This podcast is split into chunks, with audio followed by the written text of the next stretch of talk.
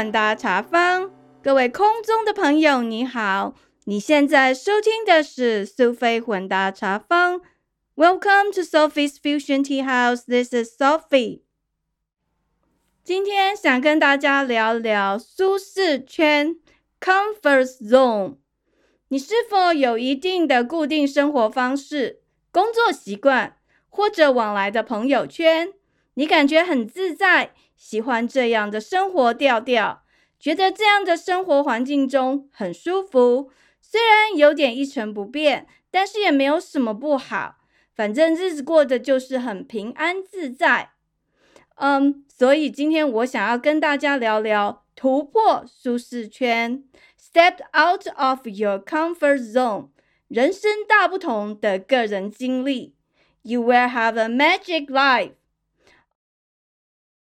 我将跟大家聊到，我去办侨胞卡，为了机票可以打九折，想说可以省一百五十块美金的如意算盘。结果第一次开车到芝加哥去，自己一个人开车哦，因为这样意外突破了我个人的舒适圈 （comfort zone），造就了生活的一大改变。后来我敢开车去芝加哥机场。送机接机，改变了以往晚上不开车出门的自我设限。从此以后，我成了 big girl，超级驾驶，可以自在的开车到处去的人生经验。嗯，今天的语言天地 language zone 这个单元，想跟大家聊一聊妈宝的中文、英文还有台语该怎么说。让我们先听一小段音乐，然后继续我们今天的内容。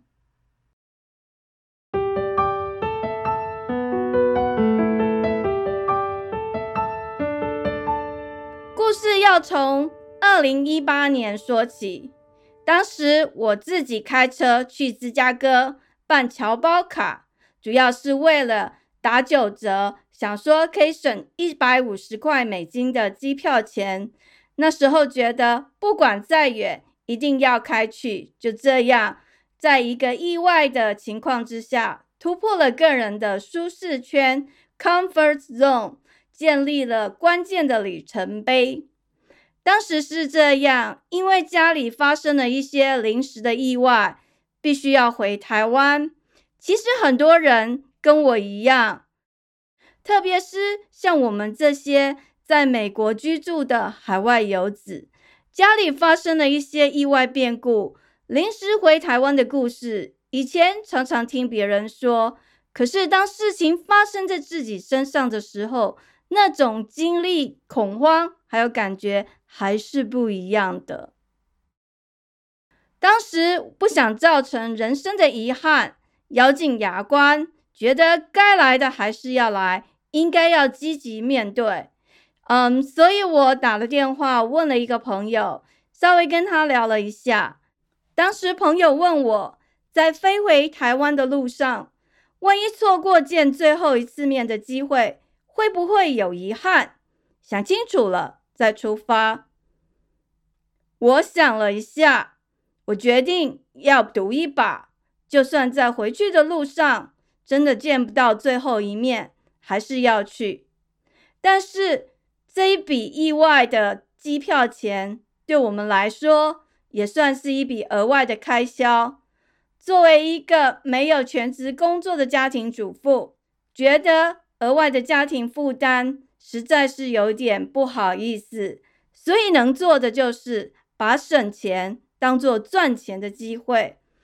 在找机票的时候，我在网络上积极寻找资料。想要找最便宜又能直接飞最快的机票，后来意外间发现了办侨胞卡可以在某家航空公司得到机票打九折的优惠。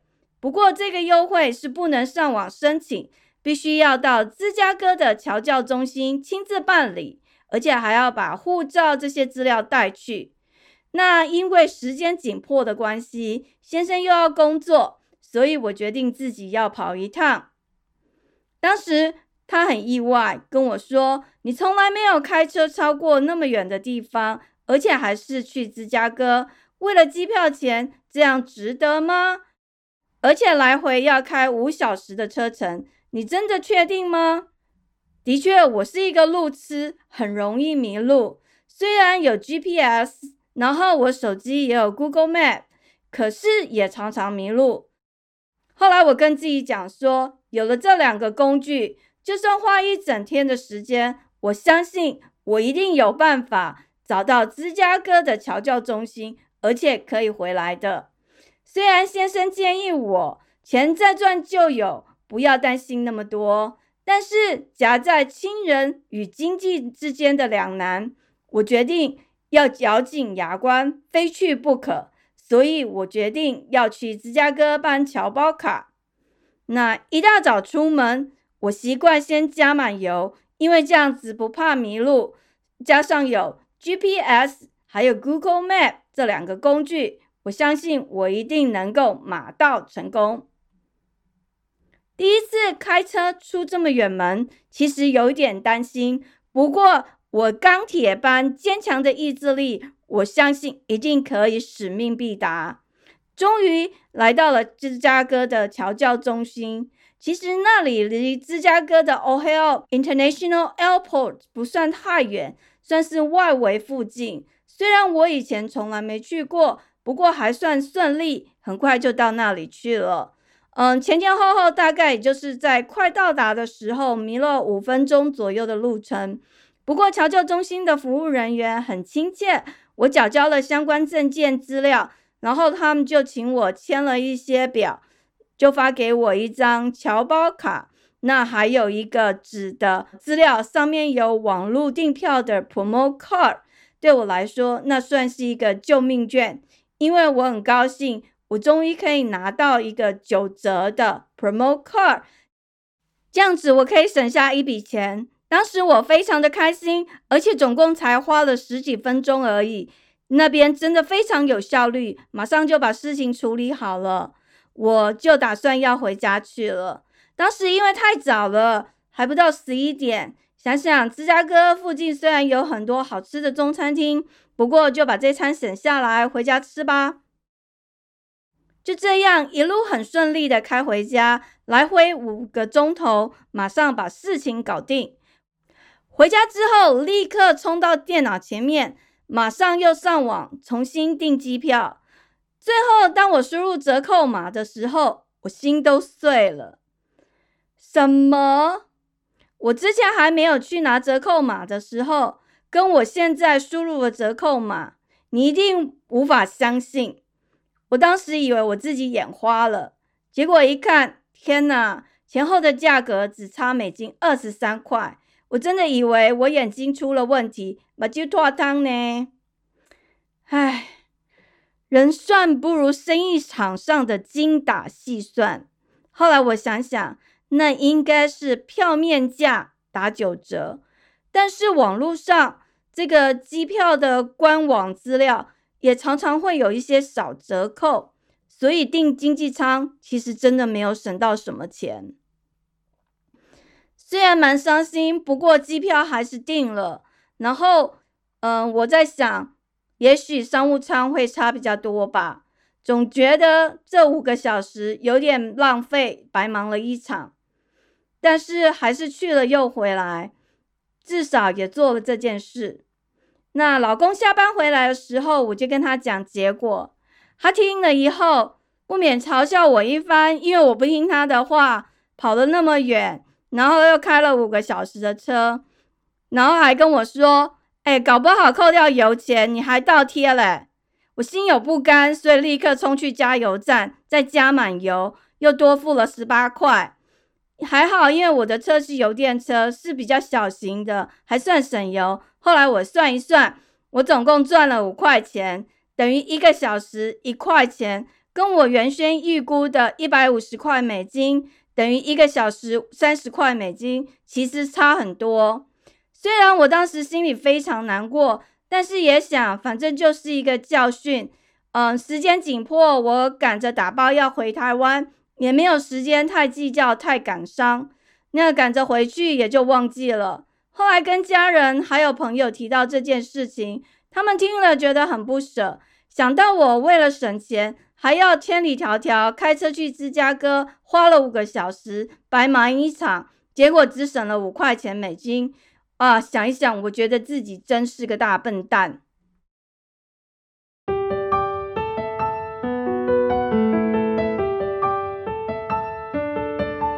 虽然没有省多少机票钱，不过后来的一些发展倒是出乎了我自己的意料。我一个人开车去芝加哥，来回五个小时的车程。就在这过程中，我意外的突破了我的舒适圈。Step out of my comfort zone，这是我人生中一个很重要的新的里程碑，让我变得更独立自主，成了一个有手有脚，不用靠他人。当然，往后最大的突破就是开车到芝加哥的国际机场 O'Hare International Airport 去接机还有送机。这是我从来不曾想过自己有一天会做这样的事情，我也觉得非常的意外。因为那个地方蛮危险的，车很多，而且我自己的家人开去，有时候都很容易抱怨。结果没有想到，居然有一天我可以这样做到，所以我觉得 I'm so proud of myself，我替自己感到很骄傲。其实人是蛮奇怪的动物，有时候你突破了自己的极限，却找到了信心，改变一个想法，很多事情其实都是有可能的。就像那一年冬天，嗯，我的小孩到旧家的邻居家去住，然后玩了几天。后来他不想待，想要提早回家，刚好遇到先生上班，所以没有办法临时去接他。结果我想一想，这有什么？于是我就决定我要去载他。当天开车来回七个小时，这是我以前从来没有做过的事情，就硬着头皮开车去把小孩接回家了。再来就是我要跟大家分享，在二零一九年春天一个有趣的故事。当时我先生要去台湾参加脚踏车赛，以前他都是自己开车到机场去，把车子停在机场的那个最便宜的停车位，然后自己回来的时候再开车回家。这样子我就不用送他去，也不用找别人送他，也省下很多的麻烦。但是前一次他去的时候，嗯，遇到了机场的转接电联车坏掉了，所以他必须要坐那个停车场的接驳公车，再从那里搭车到那个 terminal。当时他还要扛着脚踏车上上下下，很不方便。而且那一次有点有惊无险，机场最便宜的停车场居然差一点找不到位置。害他差一点搭不到飞机，所以后来他就跟我说：“嗯，这一次我去，你可不可以去送机，然后再来接机呢？”根据我以前的习惯，我是绝对不会答应的。我会跟他说：“嗯，I'm afraid I cannot do that. That's too dangerous. I I don't want to drive there。”可是有了上一次去芝加哥的经验。我居然很阿萨利的跟他说：“哎呀，没问题啦，我一定可以做到。”嗯，其实以前我也很不喜欢拜托别人。记得我有时候回台湾，如果先生没有办法送我们去机场，我就会跟小孩去搭那个机场公车，有时候多花一倍的时间，早早到机场去等。当时就觉得很窝囊，老是要等老公。而且我不喜欢拜托别人。虽然有几次有亲友从其他州开车载我去机场，然后再开回他们家。虽然对方跟我说他很喜欢开车，偶尔出门开开，其实也没什么关系。但是我还是觉得很不好意思。我就是不喜欢拜托人的感觉。所以这一次，老公跟我提出要求要我去送机，我居然很阿萨利的答应他了。我心里想，应该没有太难。就这样干脆的答应他之后，我也胆子很大。就在他要搭飞机的当天，还是晚上。平常以前我晚上是不太开车的，几乎是不开车啦。那我就跟他一起到机场去送机。送他去机场倒是还简单，反正就开车回家也没什么大问题。倒是接机的部分，他比较担心，因为要进机场的时候，有几个交流道很容易就错过了，他自己就错过好几次，然后又要绕一大乱路再回去，很麻烦。而且有时候会遇到那个交通巅峰时期的时候，比比较不容易开，他是有一点担心。不过我们就是呃去的时候是他去了，所以我也当时也没什么好害怕的。送他到机场之后回家很安全，那就这样子等了几天之后，他要从台湾回来。出发之前，我有看了一项气象报告，不过我这个迷糊的老毛病又犯了。当时我只有看我们家的气象报告，也就是我们住的 city 的气象报告。我看天气还不错，所以没有特别担心，想说没有下雪嘛。可是这下可惨了，我居然没有查芝加哥的气象，也不知道当时有暴风雪。一路就这样开过去，一个多小时还算蛮平安的，也很顺。可是就到快到机场前一个半小时左右，开始下大雨。哇，这下可好了，路况不太好，看得不太清楚。下雨的时候，我已经有点担心了。结果没多久，居然开始下雪！天哪！听那个收音机，原来有暴风雪哦！前面一片白茫茫，几乎看不到什么路况，视线非常的模糊。我就是雨刷、暖气啊，一下刷掉窗上的雪，一下又刷掉雨，好看清路况。反正整个手忙脚乱，然后又很担心，因为之前他有提醒我，这个 GPS 他会跟我说要我走 local，嗯，这样是为了避开那个 meter，也就是那个收费。可是他提醒我不要按照 GPS，不要下高速公路，因为走 local 整个距离看起来虽然比较近，可是呢，有时候反而要绕比较久，因为速度比较慢。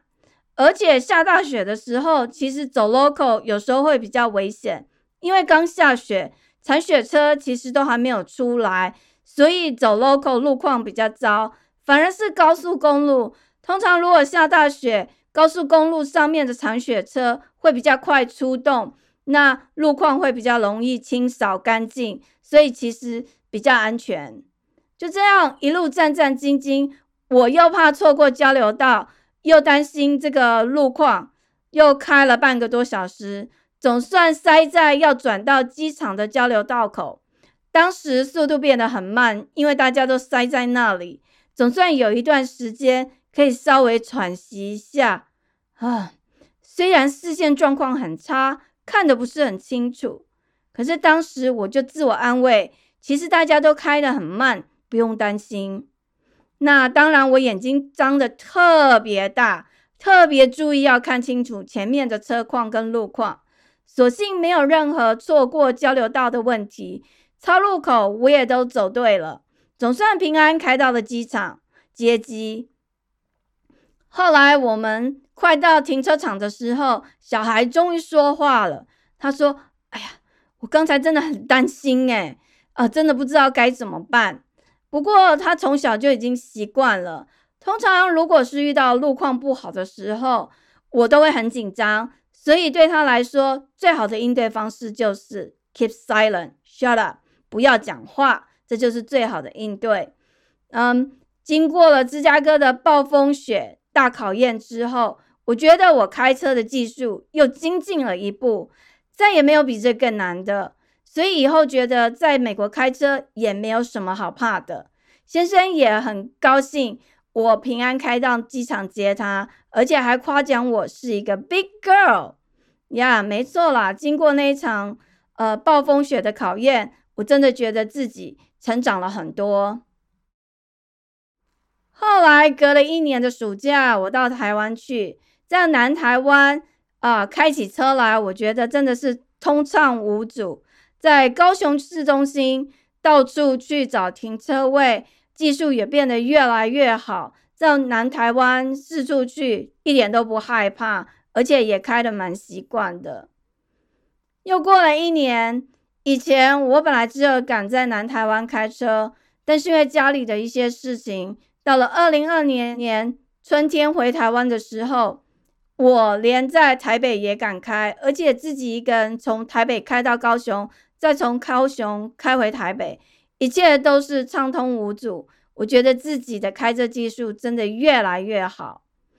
那让我觉得最自豪的就是有一次我从高雄开回台北，以前的习惯我大概就会叫我弟弟下来帮我停车，可是那一天已经快要十二点了，我知道他第二天早上还要上班，我不想要再麻烦他，而且我觉得我自己应该做得到，所以呢，我就在我们邻居空的那个停车位那边花了很长的时间。有点像是那个三明治，因为旁边有两台车，最后我就倒车进去。那说起来，为什么说三明治呢？因为我停在中间，然后我停的这台车跟旁边那两台车之间的距离都只有一个半的后视镜的大小，你知道那距离很近。当然，我的车门是打不开的。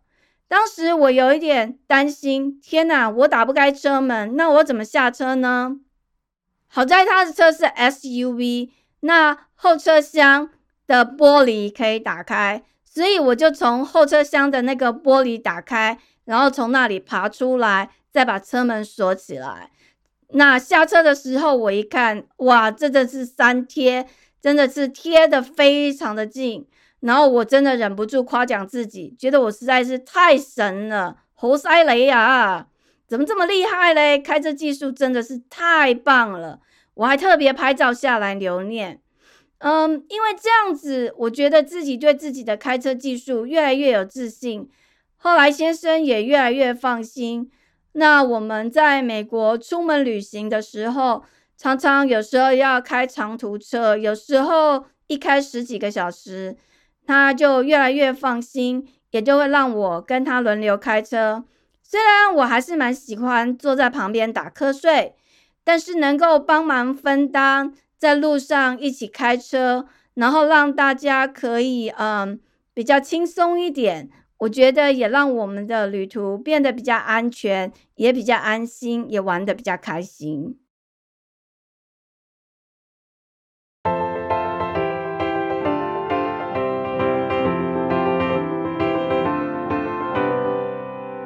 语言天地，谈天说地，讲英文说中文，练台语，大家一起来练习。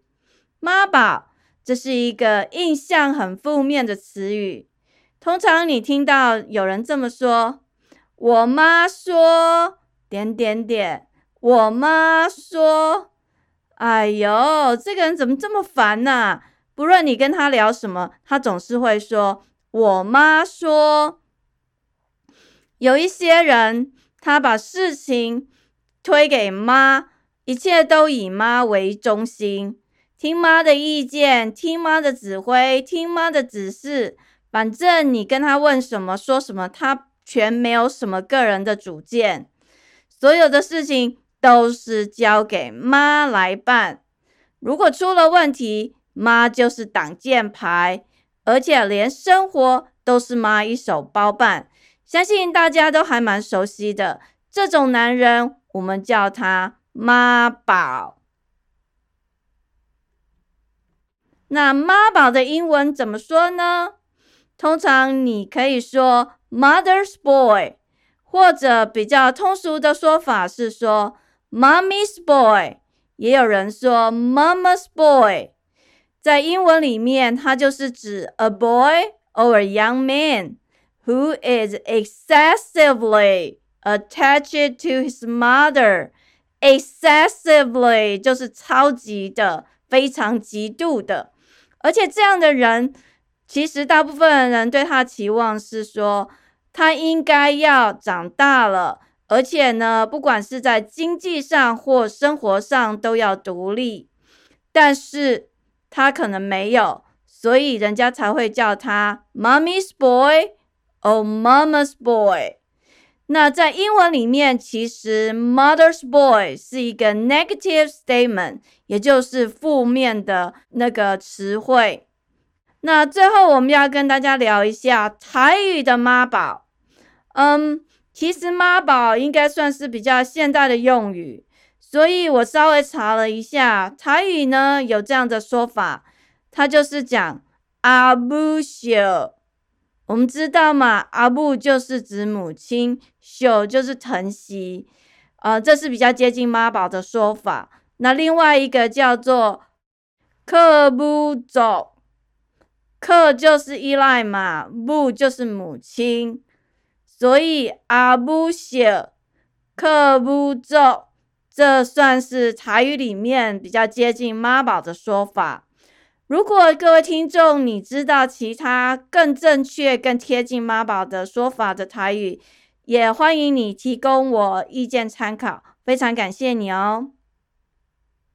最后，我想说，有很多人可能不喜欢嫁给妈宝，嫌自己的先生太依赖妈妈，然后呢，有可能他不当妈宝之后就变成太太宝，哎。应该没有太太宝这个说法啦，我自己掰的哈。那所以我想说，如果你是女性，你不喜欢妈宝，那如果你有儿子的人，你也要记得自己将来不要成为过度呵护自己儿子的母亲，该放手就放手，让你的孩子独立，免得有一天你害你自己的孩子变成妈宝，因为我们大家都不希望有这样的妈宝。对吧？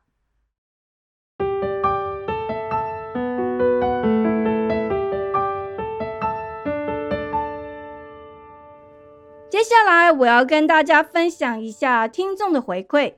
在九月二十二日播出的第四十二集《陪孩子一同成长》，当自工家长协助户外教学。如果还没听过的朋友，欢迎你点进去听四十二集。嗯。我来念一下这位听众在九月二十六日写给我的留言。他说：“美国政府真严格，家长协助户外教学还要先上法院。台湾如果这样要求，学校和政府都会被骂死。台湾的公立学校大多没有校车，如果要校外教学，会租公车或游览车，随行的家长就一起搭乘。”有时候，为了让小朋友体验大众运输工具，也会搭公车或捷运。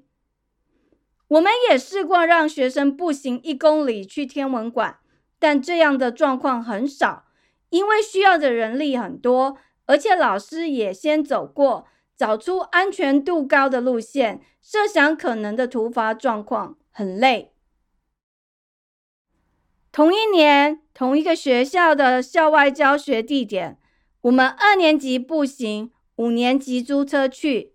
学务处还特别关心了一下，问说：“五年级要租车耶，你们不要吗？”笑脸。